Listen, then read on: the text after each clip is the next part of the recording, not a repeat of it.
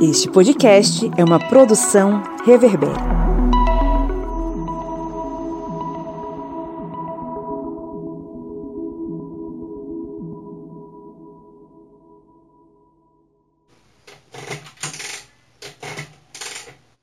Diário do Correspondente de Guerras, Episódio 31 Alemanha, 1945 Os alemães eram pressionados em várias frentes e desde setembro de 1944 as forças aliadas já realizavam ataques contra uma linha de fortificações que defendia o território alemão que possuía uma poderosa estrutura bélica.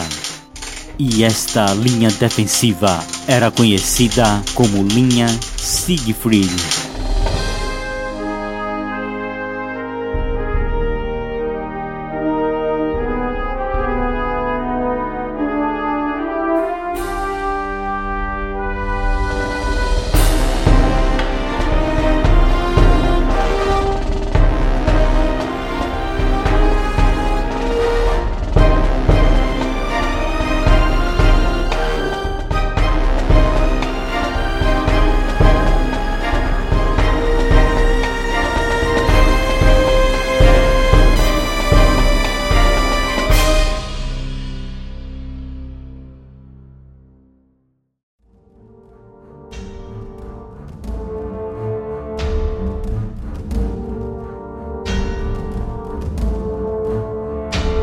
Linha Siegfried era uma linha defensiva que se estendia por mais de 630 quilômetros da fronteira com a Holanda até a Suíça. Com mais de 15 mil bunkers, túneis, milhões de pirâmides de concreto, chamados dentes de dragões que foram colocados para impedir os avanços dos blindados, assim como valas antitanques, ninhos de metralhadoras e posições de artilharia estrategicamente posicionadas para impedir o avanço da infantaria ou dos carros de combate.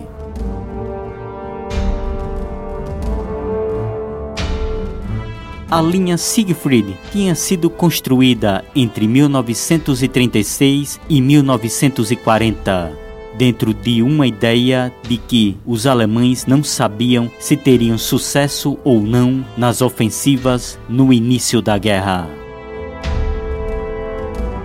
mas as sucessivas e velozes vitórias alemãs fizeram com que a linha Siegfried fosse desativada e muitos equipamentos fossem removidos. Mas os desembarques na Normandia fizeram com que a linha Siegfried fosse reativada em setembro de 1944. Para completar a linha Siegfried, foi expedida uma ordem em que a maioria da população adulta naquela região fosse obrigada a cavar linhas de trincheiras e outras defesas, mesmo sem consulta do exército.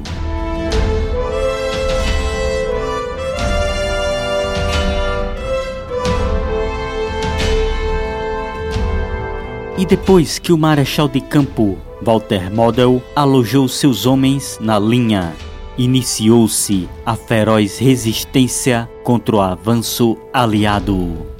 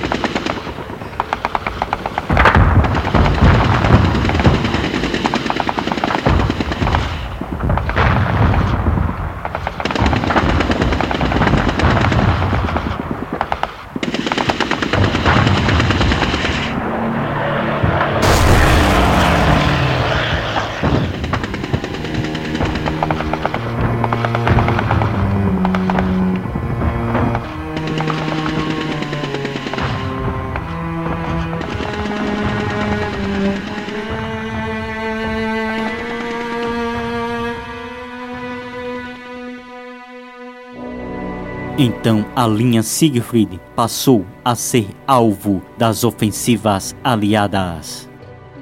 A Força Aérea Aliada realizava pesados ataques apoiando o avanço das forças terrestres que travavam terríveis combates e resultavam em pesadas perdas diante das obstinadas defesas.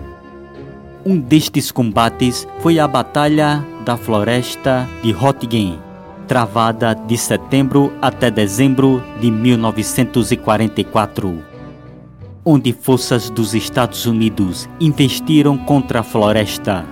A batalha resultou em pesadas perdas para os norte-americanos, que tiveram 33 mil baixas dos 120 mil soldados que fizeram parte do ataque. Então, no dia 30 de janeiro de 1945, três divisões norte-americanas lançaram um ataque contra a linha Siegfried. E mesmo com uma feroz resistência, o desgaste das forças alemãs nos combates anteriores se fez sentir. E no dia 4 de fevereiro, as forças norte-americanas romperam as defesas avançadas da linha, perto de Brandschied, na região central. A linha Siegfried era rompida e o território alemão era ocupado pelos aliados no oeste.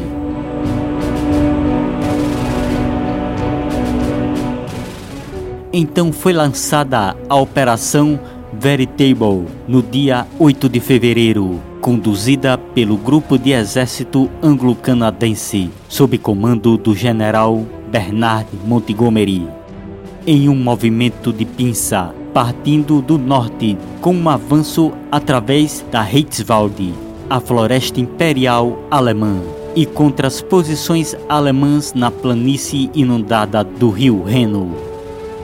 Na Operação Veritable, as forças aliadas avançariam de Nijmegen, na Holanda, para ocupar a região entre os rios Maas e Reno e afastar os alemães da margem ocidental do Alto Reno.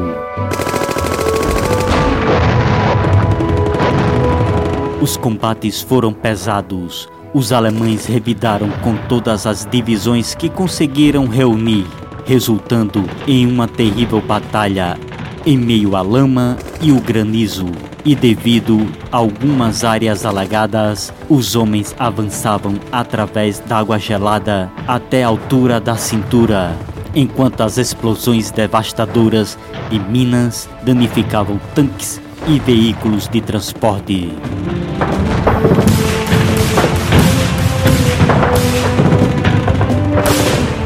A luta se tornara feroz a batalha em Hitzwald se tornou num matadouro, com árvores e edifícios destruídos e com grandes perdas para ambos os lados. No entanto, os soldados britânicos e canadenses empurraram as forças alemãs com a infantaria apoiada por tanques pesados e artilharia e cerca de duas semanas depois de ter começado, os britânicos assumiram a linha na borda leste da floresta de Reichswald, que eles esperavam alcançar em apenas três ou quatro dias. As baixas tinham sido terríveis. Durante a Operação Veritable, os aliados perderam 23 mil homens e os alemães 38 mil. Mas o avanço aliado no ocidente tinha um grande obstáculo: o rio Reno.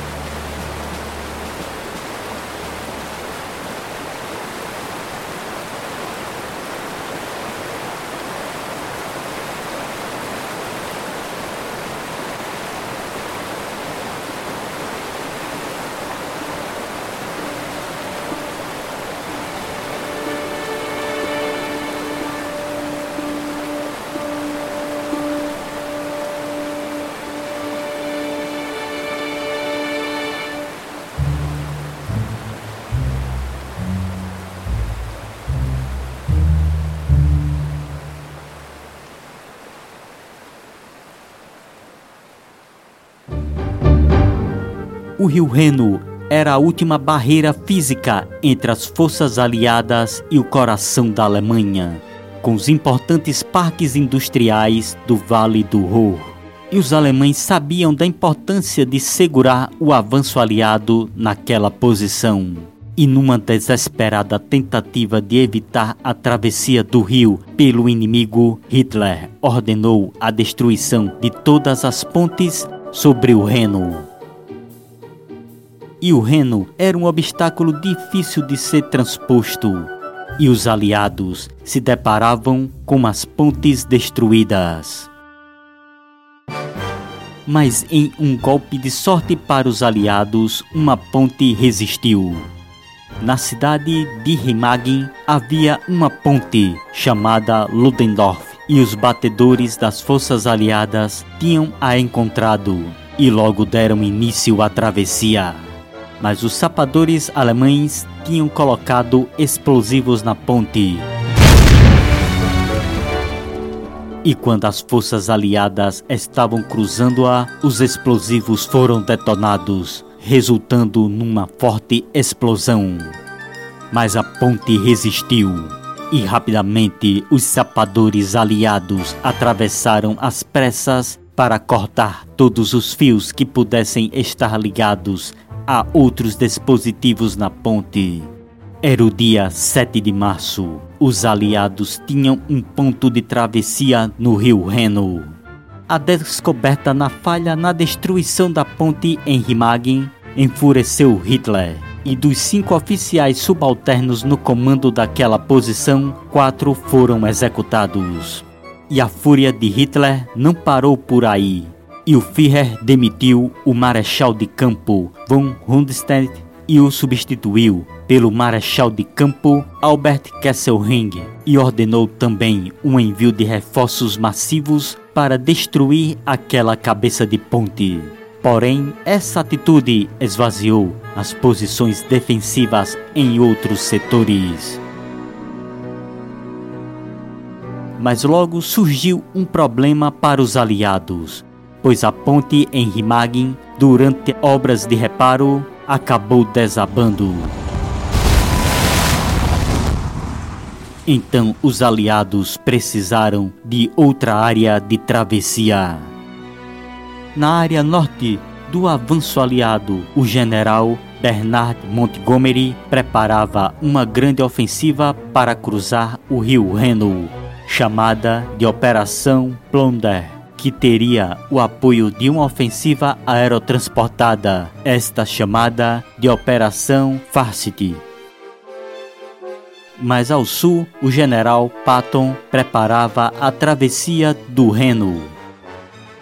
No dia 22 de março, um dia antes da Operação Plunder, o terceiro exército norte-americano, sob comando do general Patton, começou a cruzar o Reno em Oppenheim, a sul de Frankfurt. Era um ataque surpresa, até mesmo para o comando aliado. E mesmo sem contar com apoio da artilharia ou força aérea, as forças de Patton conseguiram cruzar o Reno.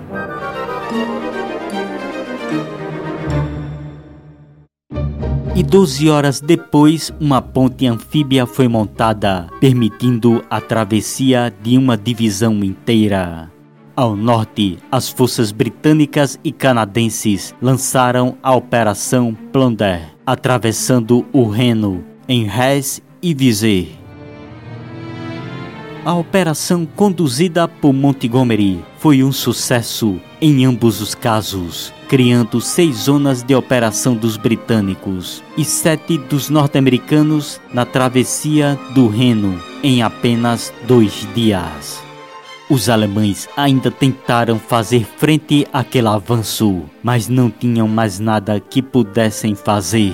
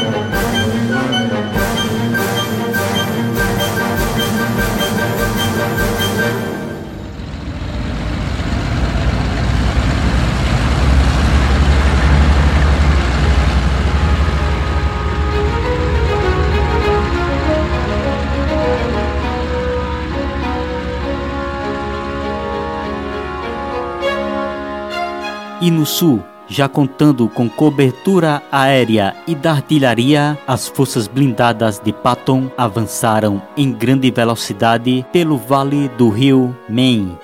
E por ordem do general Eisenhower, Patton desviou suas forças mais para o norte, com o objetivo de proteger o flanco direito do primeiro exército norte-americano.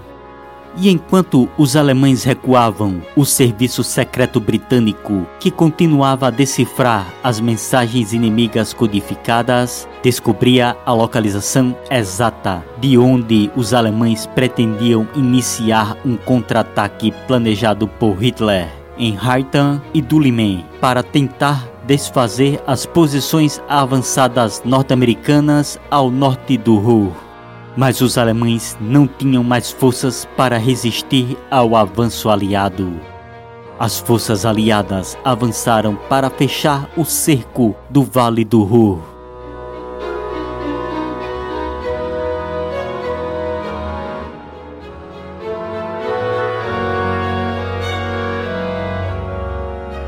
A região era ocupada por forças do Grupo de Exércitos B sob comando de Walter Model. Mesmo com as defesas alemãs esfaceladas, com falta de munições e alimentos, Hitler proibia a retirada, ordenando que as defesas lutassem até o último cartucho e o último homem. Enquanto tentavam manter as posições defensivas, todas as possibilidades alemãs de utilização eficaz de seus jatos eram destruídas. Em 25 de março, quando forças norte-americanas ocuparam as principais bases aéreas nas zonas de Darmstadt e Frankfurt,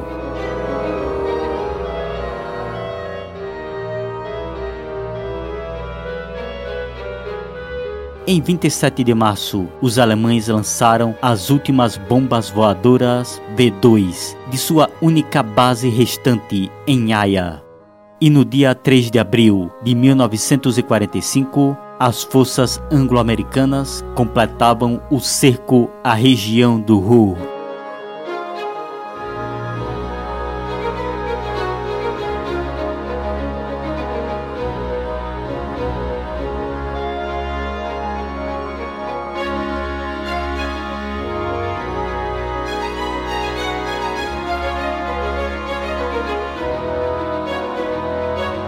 As defesas alemãs desmoronavam.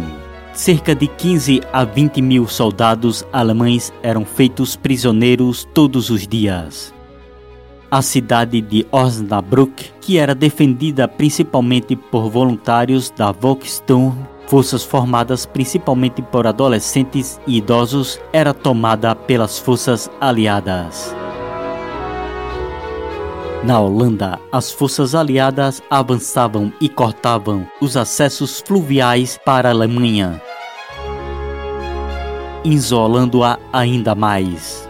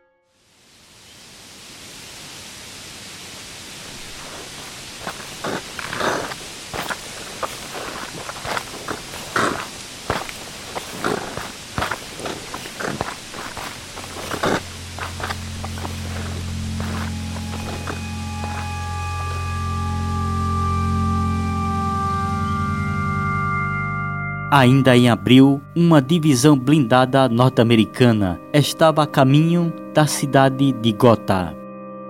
e os soldados descobriram alguns refugiados cadavéricos ao longo da estrada. Esqueléticos, com olhos encovados e febris, crânios raspados, identificaram-se como poloneses e pediram para que fossem ao local onde estiveram presos e falavam em gente enterrada num grande buraco e no comando da morte. E na manhã seguinte, as tropas norte-americanas entravam no local que os refugiados se referiam. O nome do lugar era Ordruf, e logo na entrada havia centenas de cadáveres, com uniformes listrados e com ferimentos de bala na nuca. Num alojamento havia mais cadáveres, esqueléticos, nus e rígidos. Tornou-se rapidamente evidente que Ordruf não era um campo de trabalhos forçados ou para refugiados e nem um campo de prisioneiros de guerra mas algo bastante diferente. Centenas de prisioneiros foram mortos na véspera da chegada dos norte-americanos. Algumas vítimas eram judeus, outras prisioneiros de guerra, poloneses e soviéticos. A imagem dos corpos esqueléticos em Ordruf criou uma onda de repulsa que se alastrou pela Grã-Bretanha e pelos Estados Unidos. Eisenhower visitou o local, impressionou-se tanto que telefonou a Churchill para descrever o que vira, enviando-lhe fotografias de prisioneiros. Churchill, chocado, garantiu que as fotografias circulassem por todos os membros do gabinete britânico.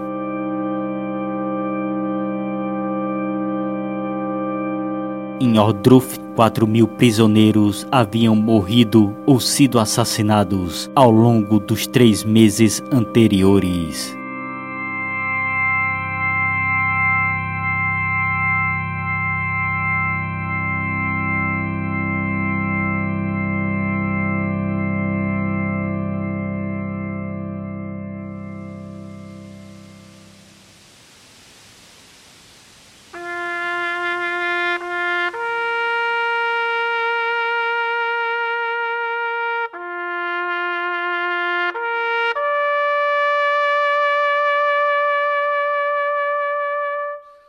E o mês de abril ocorreu uma grande perda para os aliados.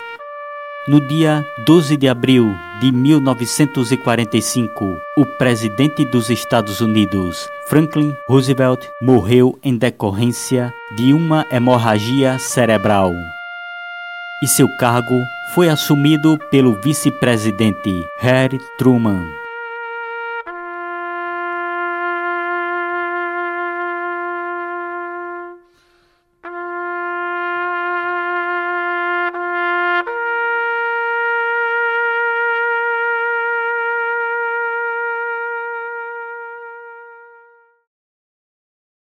Os dirigentes nazistas comemoraram o falecimento de Roosevelt e até mesmo Goebbels chegou a insinuar que era o ponto de virada na guerra.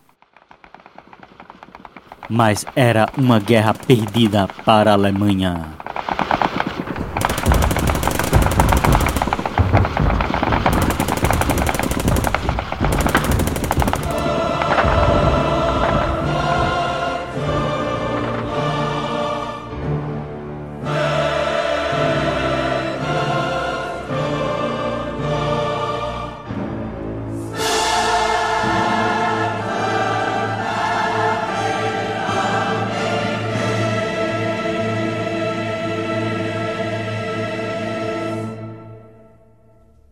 Dois dias depois da morte de Roosevelt, as defesas alemãs no Vale do Ruhr foram divididas, o que resultou na rendição de cerca de 100 mil soldados.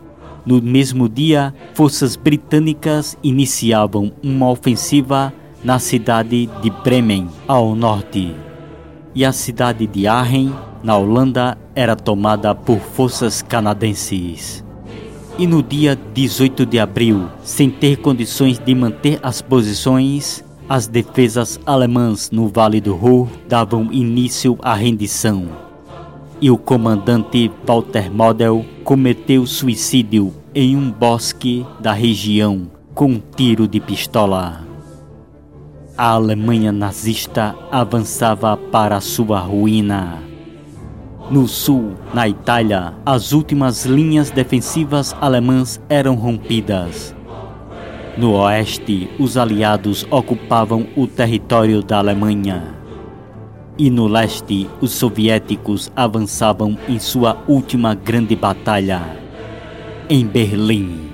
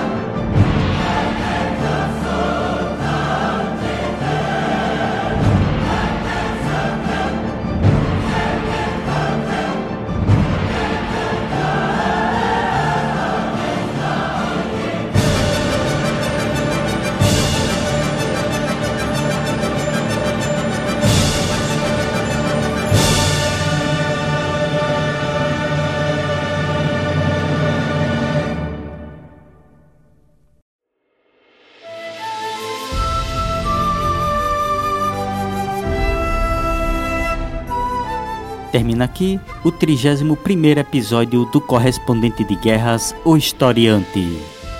Agradecemos a todos que vêm acompanhando esta série de episódios. Curtam, compartilhem e sigam o nosso podcast. E não deixem de marcar a sinalização em seu aplicativo de podcasts para você ser notificado de todas as novidades que forem postadas aqui. Agradecemos aos apoiadores do Historiante que auxiliam na manutenção deste portal. Seja você também um apoiador historiante. Acessem apoia.se barra historiante. Não deixem de seguir o Historiante em nossas redes sociais e acompanhar os outros podcasts da família Historiante.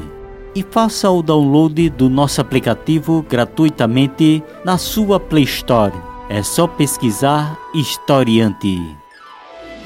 As referências bibliográficas para a realização deste podcast se encontram na descrição. Agradecemos novamente a todos nossos ouvintes, seguidores e apoiadores, e glória doravante a todos.